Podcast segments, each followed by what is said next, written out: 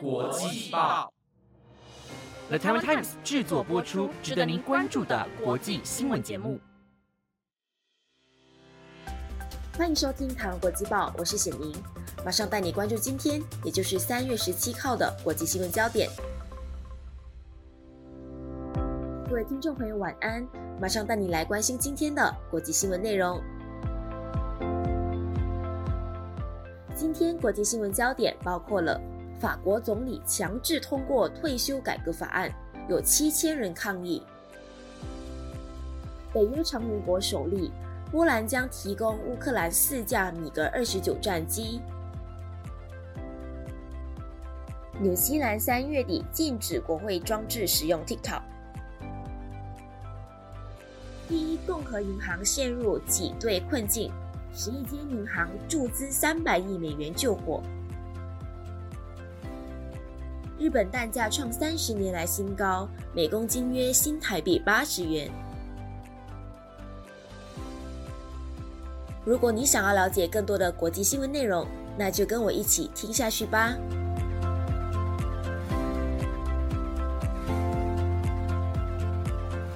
首先带你关注法国的抗议事件。在昨天，也就是三月十六号，大概有七千人自发性的聚集在巴黎谢河广场，一起抗议法国政府的退休改革法案。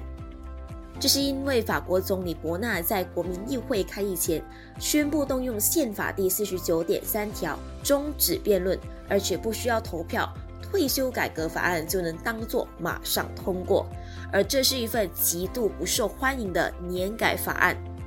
当这个法案通过之后，法定的退休年龄就会从六十二岁延后到六十四岁。而对于法国总理伯纳的这一个举动，其实反对党可以在今天下午三点之前提出不信任动议，来决定退休改革法案，甚至是伯纳内阁的命运。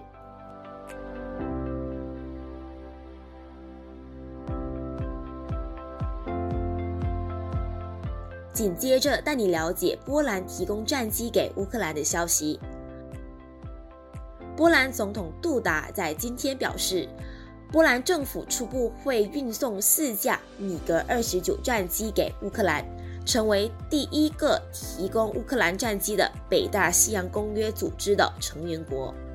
那法新社就有报道，乌克兰已经多次要求西方的盟友提供战机，但是呢，到目前为止，没有任何的西方国家承诺给基辅战机。那乌克兰呢，主要寻找的是美国制作的 F 十六现代战机，而米格二十九是苏联设计的。乌克兰空军发言人伊格纳特就说道：“虽然米格战机无法解决任务，他们需要的是 F 十六。”但是米格战机确实有助于强化乌克兰的战力，提升基辅防御俄罗斯飞弹和无人机攻击的能力。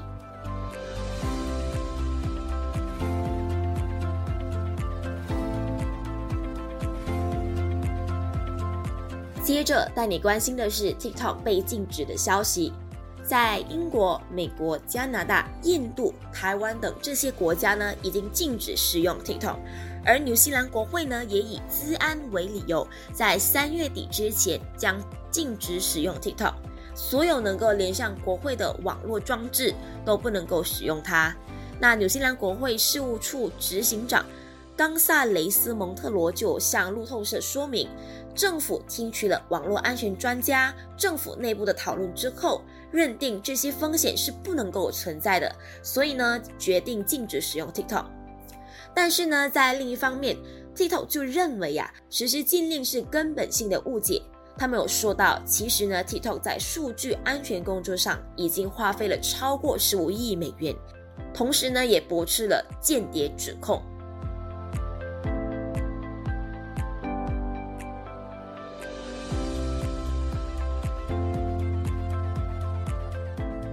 再来带你关注的是，第一共和银行陷入挤兑的困境。也就是有大批的存款客户要求提款领回自己的储金。西谷银行倒闭之后，让美国金融产业掀起了一波风暴。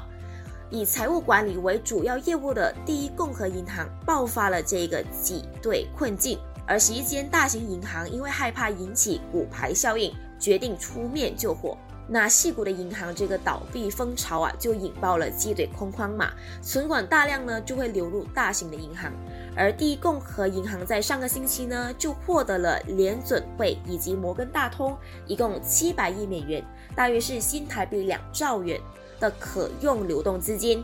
但还是遭到标普全球评级将信用平等看到垃圾等级。摩根大通、花旗银行、美国银行等十一间大型银行一共注资三百亿美元，大概是新台币的九千亿元，要协助第一共和银行度过这个难关。而美国财政部长耶伦也向国会保证，政府采取的行动果断而且强而有力，强调美国银行体系依旧是健全的。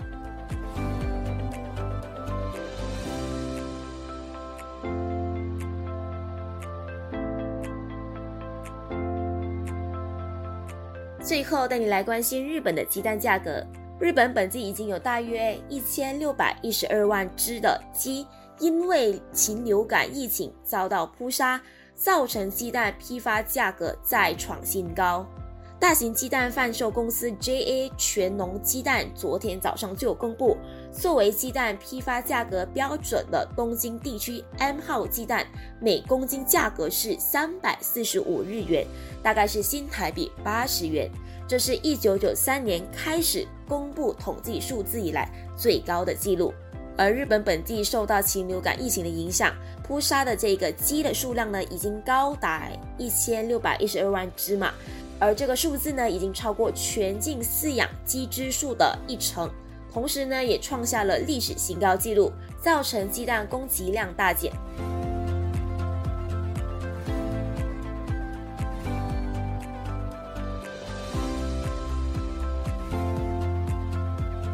那以上就是今天的台湾国际报新闻内容，是由 The Taiwan Times 制作播出。不知道你对今天的哪一则新闻更加印象深刻的呢？如果你有任何的想法，都欢迎你在 Apple Podcast 或者 IG 私讯我们哦。感谢你的收听，我是显宁，我们下次再见。